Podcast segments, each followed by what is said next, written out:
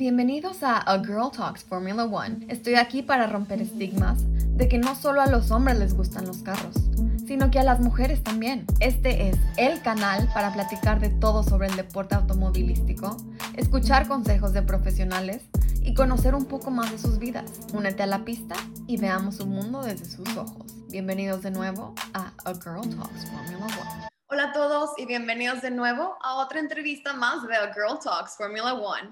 El día de hoy les traigo a una de las leyendas de México con ustedes, Mario Domínguez, el cual yo la verdad estoy bastante emocionada de que esté aquí. Muchísimas gracias, Mario, por haber aceptado esta entrevista y bienvenido al podcast. Al contrario, muchas gracias. Un honor estar aquí contigo y todos tus seguidores, como siempre, y qué gusto saludarte. Oye, Mario, pues mira, primero que nada te quiero felicitar por haber estado en la Supercopa. Para todos los que pudieron ir al Gran Premio de México, ahí estaba Mario corriendo en la Supercopa. Pero cuéntanos un poquito tus inicios en el mundo del deporte automovilístico fue alrededor del 87, ¿correcto? En los starts. Exactamente. ¿Qué te a ti formar parte de este mundo? Pues mira, la verdad es que siempre yo desde que recuerdo yo quería correr, eh, me gustaba todo lo que tuviera que ver con velocidad, motos, coches, y te estoy hablando desde que tengo memoria, ¿no? Tres años, pero mi familia no era de, de pilotos y de carreras y nada de esto. Así que la historia es que yo le lloré a mi papá durante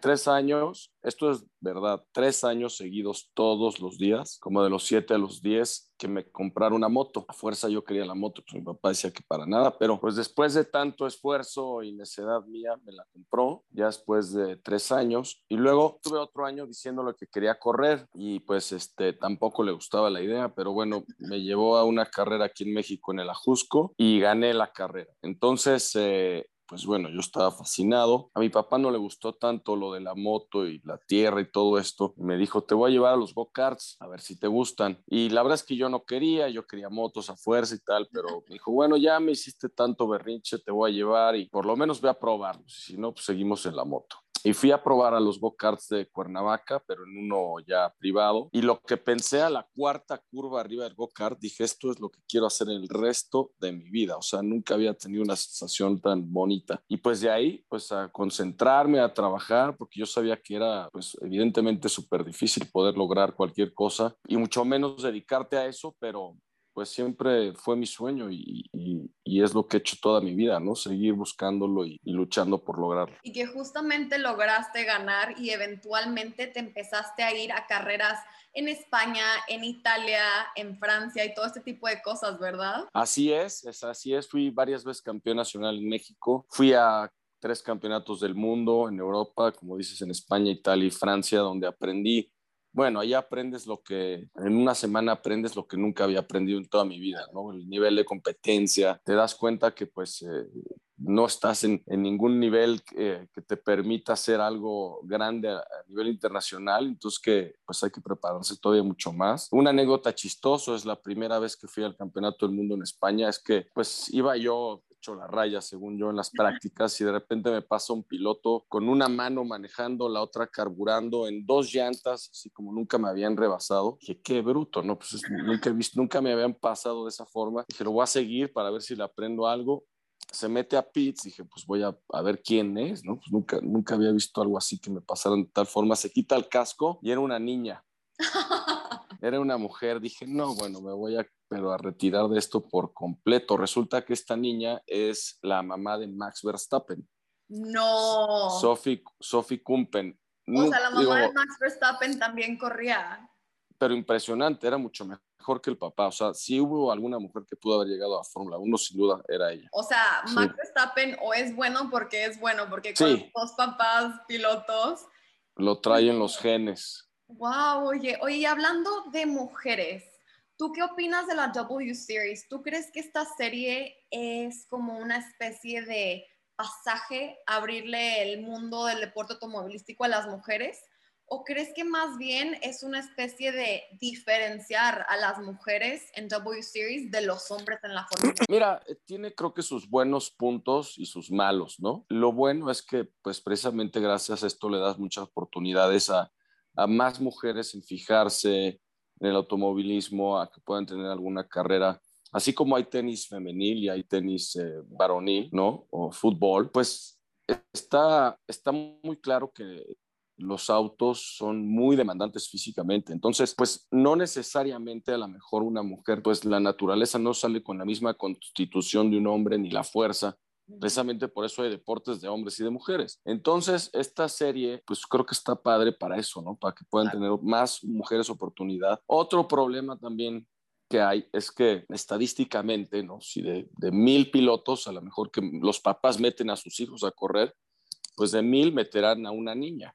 Entonces, estadísticamente, las probabilidades de que salga una niña buena para, para correr es menor, tienen menos posibilidades porque hay mucho menos mujeres. Pero cada vez hay más y ha habido mujeres muy buenas. Yo he corrido con, con algunas que eran rapidísimas, por ejemplo, Danica Patrick, que llegó a ganar en Indy, Catherine Legg también era muy buena, Simona de Silvestro, mujeres pilotos súper rápidas, o sea, a la altura de cualquiera, pero pues sí, obviamente los estadísticamente pues, son mucho menos las que corren y menos chance hay de que, de que puedas ver a, mujeres destacando por el número de mujeres que, que corren. Súper de acuerdo contigo, pero ¿tú crees que en algún punto de la vida Jamie Chadwick pueda llegar a la Fórmula 1?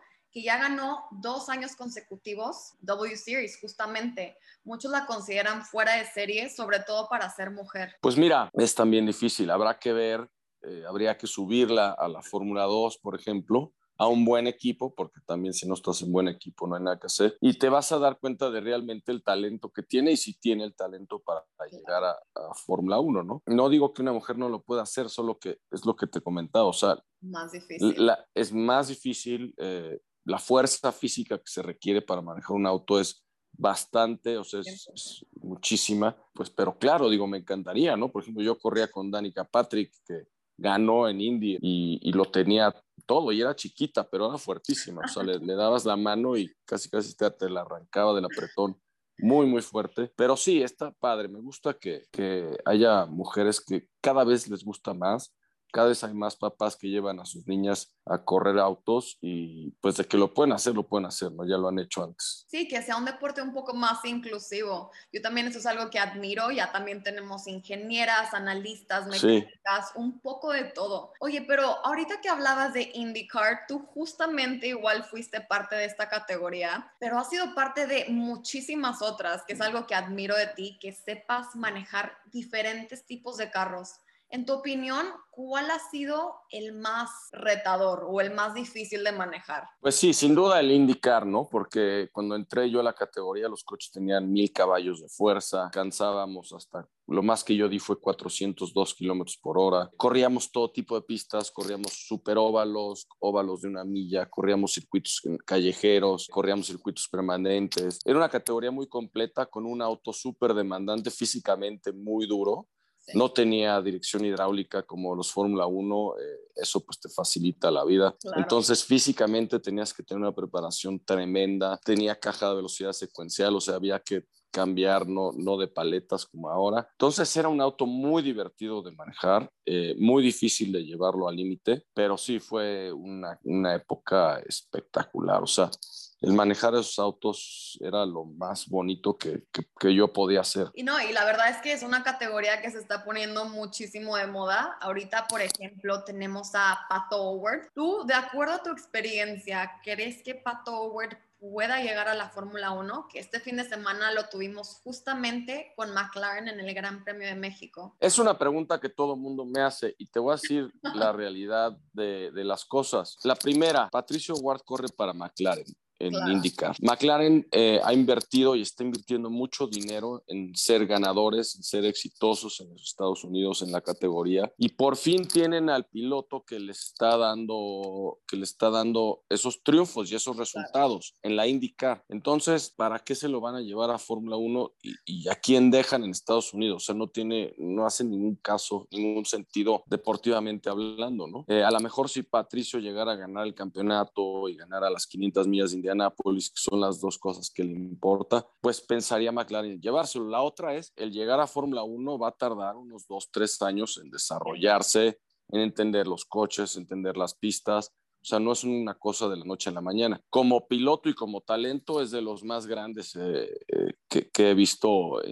llegar a la categoría en muchos años. O sea, el talento lo tiene y sin duda alguna podría ser ganador en, donde lo subas, ¿no? En Fórmula 1 también, pero deportivamente hablando no, no le veo ningún sentido en este momento de que se lo llevaran ahí. Fíjate que me gustó bastante tu respuesta porque sí me puso a pensar como que es algo que yo no me había pasado por la mente y tienes toda la razón, la verdad. Y hablando ahorita de pilotos de la Fórmula 1, ¿tú tienes algún piloto favorito o te gustan todos por igual? Verstappen, me parece que es, es, uno de los talentos también más grandes que han llegado a Fórmula 1 en décadas. 100%. Eh, entró a los 17 años, es un pilotazo eh, rapidísimo. Creo que sin duda Verstappen me gusta mucho, obviamente pues le echamos porras a Checo. Eh, hay pilotos que van a entrar muy fuerte como Lando Norris y vas a ver este George Russell que se va a Mercedes, le vas, va a ser el dolor de cabeza de, de Lewis Hamilton. Súper de acuerdo contigo. ¿Y crees que Max sí pueda ganar el campeonato este año? Yo cada vez lo veo más cerca, ¿eh? le veo más posibilidades, está haciendo muy bien, ya lleva una buena eh, ventaja, entonces sí, yo creo que sí tiene toda la oportunidad del mundo. Yo ahora te voy a contar una anécdota, yo, yo me acuerdo que, bueno, como tengo el podcast, hice mis predicciones recién terminada la temporada del 2020 y justamente dije que Max Verstappen se iba a llevar el campeonato en el 2021. Bueno, la gente me tachaba de loca, que cómo podía decir que un puberto le iba a ganar al siete veces campeón mundial.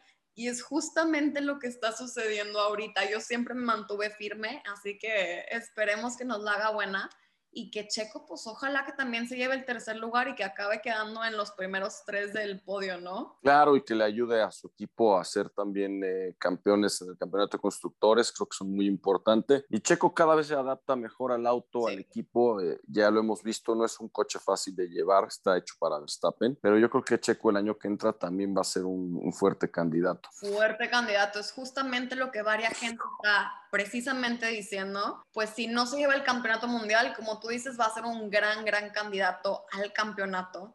Oye, pero volviendo al tema de ti, y a mí algo que siempre me ha intrigado es justamente cómo escogen los pilotos su número. Nunca he sabido si tiene algún significado o si es algo al azar. Y tú justamente eres el número 55. Cuéntanos, ¿esto tiene algún significado detrás de? Sí, bueno, eh, pues a lo largo de mi carrera he corrido con diferentes números, pero el 55 era el número que usaba en la IndyCar, en la Champ Car y esto fue porque el 5 es el número de suerte de la familia Herdes, de los Hernández Pons, de la empresa, siempre les ha gustado mucho el número. Y el 5 pues ya lo tenía otro coche. Entonces decidieron ponerle al auto 55 y es un número con el que pues me gustó muchísimo, ¿no? Me parece un número muy bonito, que tiene mucha como fuerza, mucha personalidad y, y para mí fue sensacional, porque siempre me había gustado antes los, los que tenían 7, ¿no? 17 o 7, corrí con 7 también, 27, pero el más emblemático y favorito se convirtió el 55. Y sí, la verdad es que tienes razón. A mí también es un número que siento que llama la atención, sobre todo porque son dos números iguales juntos. A mí personalmente siento que siempre son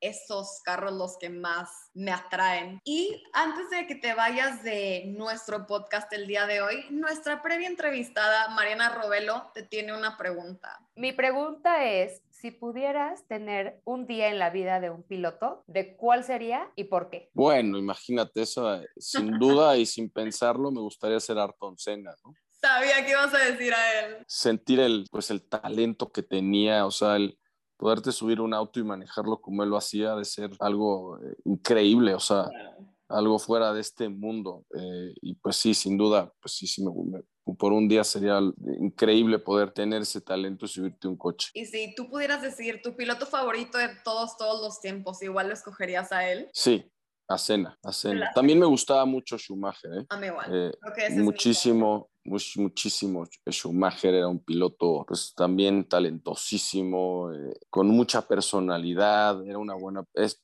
es, muy buena persona, o sea, es lo que ha pasado con él, es, cada vez que lo pienso, te juro que me dan ganas de llorar, pero pues ni hablar, caray. La verdad es que sí, fue una lástima perder a los dos pilotos tan pronto, porque ambos igual legendarios yo a mí personalmente, Max Verstappen se me hace muy del estilo de Michael Schumacher, pero hay mucha gente que le recuerda a Ayrton Senna. No sé a ti, ¿a quién te recuerde más? Es una combinación, pero yo creo que Verstappen eh, me, me da más la similitud con Schumacher.